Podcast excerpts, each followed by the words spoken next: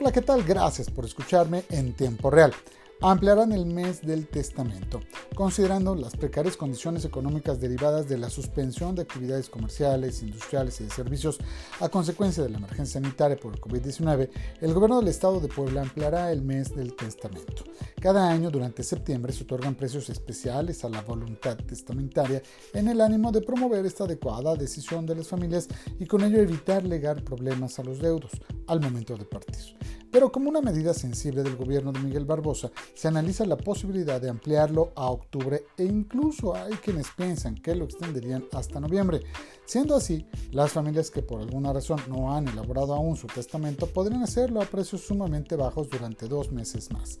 El pasado 8 de septiembre, mi compañero Martín Gutiérrez le informó que el gobierno del estado determinó que la sesión de bienes que se transmiten durante el programa Septiembre, mes del testamento, tengan un costo de 500 pesos. Para realizar el trámite, los interesados deberán de presentarse en las notarías públicas con su credencial del INE, la CURP, dos testigos con la identificación oficial vigente y la boleta predial del bien heredar.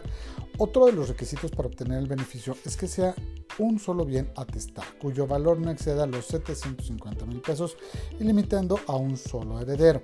A este programa vigente durante este mes también se suma en septiembre el Testamento es en tu lengua, que será gratuito para los hablantes de Mazateco, Mixteco, Náhuatl, Otomí, Popoloca y Totonaco del Estado.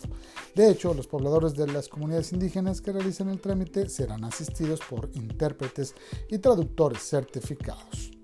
Y desde los corrillos le cuento, la semana pasada el viernes, en su conferencia vespertina, la Secretaría de Salud Federal anunció que Puebla dejaría el semáforo naranja para pasar al amarillo al reducir su riesgo sanitario. Sin embargo, el gobernador de Puebla se negó a aceptar el cambio y determinó que seguirán las medidas preventivas como hasta ahora con el semáforo naranja. Igual que como lo hizo cuando Salud Federal bajó a Puebla de rojo a naranja, el mandatario prefirió ser cauto y también frenó los cambios en las medidas restrictivas de contacto social.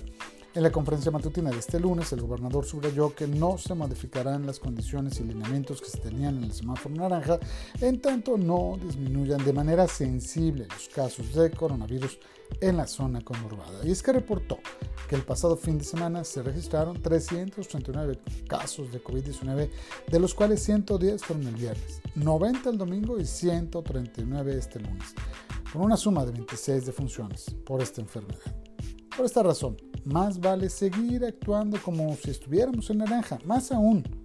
Piense usted que seguimos en rojo y así podremos volver más pronto a la normalidad y mientras tanto, pues le vamos ganando tiempo a que llegue la vacuna.